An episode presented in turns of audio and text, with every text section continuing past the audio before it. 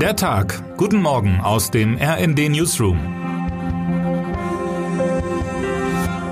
Es ist Donnerstag, der 8. Juni. Die Kritiker von Olaf Scholz bemängeln regelmäßig nicht nur die Politik des Kanzlers, sondern oft auch sein komplettes Auftreten. Er sei zu zurückgenommen, zu vorsichtig, geradezu ein Scholzomat, ein emotionsloser Roboter, der stets kontrolliert und spärlich antworte. Er mache manchmal im Satz längere Pausen, in denen man sich fragen könne, ob das nun eine dramatische Zäsur ist oder er vergessen hat, was er eigentlich sagen wolle. Manche nennen ihn auch den Teflon Scholz, weil am Kanzler jegliche Kritik und Skandilchen abzuperlen scheinen. Kriegt der Kanzler ein Mikrofon in die Hand gedrückt, klammert er sich mit beiden Händen regelrecht dran fest. Hinzu kommen ein verhaltener Gang und besonders leises Sprechen. Dass sich ein Bundeskanzler oder eine Bundeskanzlerin in der Öffentlichkeit auch einmal zurückhält, dürfte spätestens seit Angela Merkel jedem klar geworden sein. Und bei der gemeinsamen Regierungszeit zusammen mit der Altkanzlerin hat sich Scholz sicherlich das ein oder andere abschauen können. Ist sein Auftreten also einfach nur Teil einer ausgetüftelten Strategie? Mein Kollege Jan-Philipp Kluber hat sich auf die Suche nach einer Antwort begeben. Er hat dafür mit Tillmann Billing, Experte für Körpersprache, Medientrainer und Führungskräftecoach für Reden und Präsentationen gesprochen.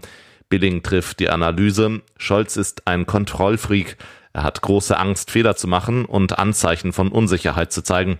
Scholz Hang zur Selbstkontrolle verhindere, dass sich seine Hände frei und lebendig bewegen, sagt der Körpersprache-Experte. Das könne man häufig bei öffentlichen Auftritten des Kanzlers sehen. Bekomme Scholz ein Mikrofon in die Hand, beginne er zu klammern.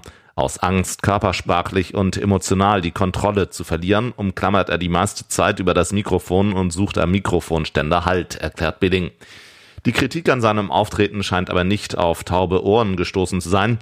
Billing beobachtet, dass der Bundeskanzler in den vergangenen Jahren eine positive Entwicklung durchgemacht habe. Spätestens im Bundestagswahlkampf muss Scholz und seinen Beratern bewusst geworden sein, dass er nur Kanzler werden könne, wenn er für bestimmte Wählergruppen sympathisch wirkt. Scholz zeige nun regelmäßig ein authentisches Lächeln. Er wirke engagierter, ehrlicher und authentischer als früher. Dass es sich um kein einstudiertes, sondern ein echtes Lächeln handelt, erkennt man daran, dass die Augen mitlachen und Lachfältchen um die Augen herum sichtbar werden, erklärt der Präsentationsexperte meinem Kollegen. Überzeugungskraft und Glaubwürdigkeit erreiche niemand ohne eine lebendige Körpersprache und so habe sich auch Bundeskanzler Olaf Scholz vom Scholzomaten zu einer Person, die für ihr schlumpfiges Grinsen bekannt ist, entwickelt. Spannend zu beobachten wird sein, ob es dem Kanzler in Zukunft gelingen wird, im wichtigsten Bereich der Körpersprache, der Gestik, seine Hände beim Sprechen auf lebendige, natürliche und authentische Weise zu bewegen, sagt Billing.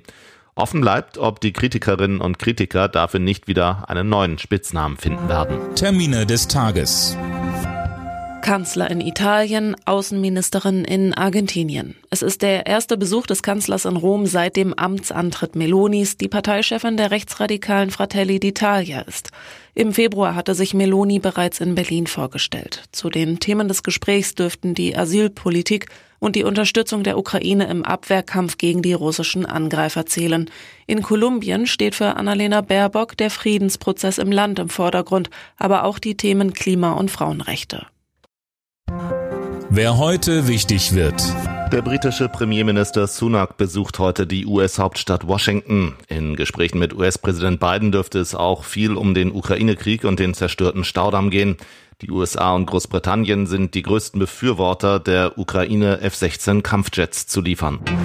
Und damit wünschen wir Ihnen einen guten Start in den Tag. Text Lucy Wittenberg, am Mikrofon Tim Britztrup und Anna Löwer. Mit rnd.de, der Webseite des Redaktionsnetzwerks Deutschland, halten wir Sie durchgehend auf dem neuesten Stand. Alle Artikel aus diesem Newsletter finden Sie immer auf rnd.de slash der Tag.